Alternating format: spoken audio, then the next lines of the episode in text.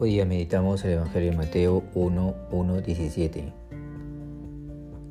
Genealogía de Jesucristo, hijo de David, hijo de Abraham. Abraham engendró a Isaac, Isaac a Jacob, Jacob a Judá y a sus hermanos. Judá engendró de Tamar a Fares y a Sara. Fares a Esrón, Esrón a Arán, Arán a Aminadad, Aminadad a Nazón, Nazón a Salmón, Salmón engendró de Raab a Boz, Boz engendró de Rub a Obed, Obed a Jesec, Jesec engendró a David, el rey. David de la mujer de Urías engendró a Salomón, Salomón a Roboán, Roboán a Abías, Abías a Asad, Asaf a Josafat, Josafat a Jorán, Jorán a Osías, Osías a Joatán, Joatán a Acaz, Acaz a Ezequías, Ezequías engendró a Manasés, Manasés a Amós, Amós a Josías, Josías engendró a Jeconías y a sus hermanos, cuando el destierro de Babilonia.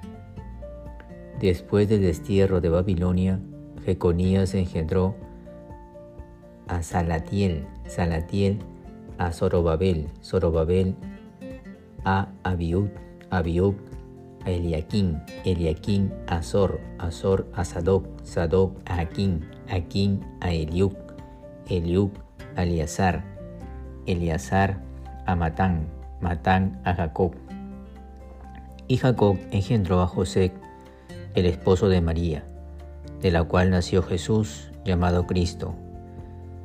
Así las generaciones desde Abraham a David fueron en total 14, desde David hasta la deportación a Babilonia, 14, y desde la deportación a Babilonia hasta el Mesías, 14.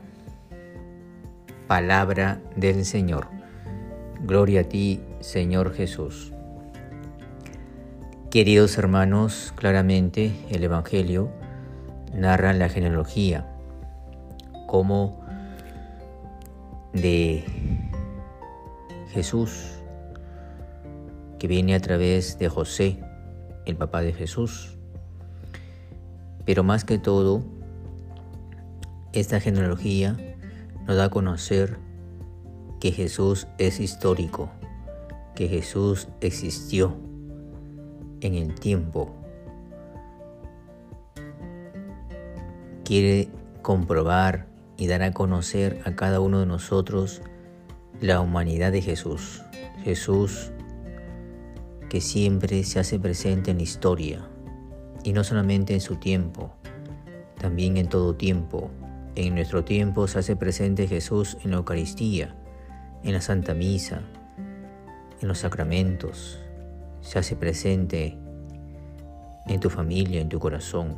Por eso es que es importante, queridos hermanos, ser conscientes de ser hombres y mujeres de fe en este tiempo de Adviento para prepararnos para el nacimiento de Jesús y que Jesús nazca en nuestro corazón, lleno de amor, de esperanza y caridad y yo los bendigo en el nombre del Padre y del Hijo y del Espíritu Santo. Amén.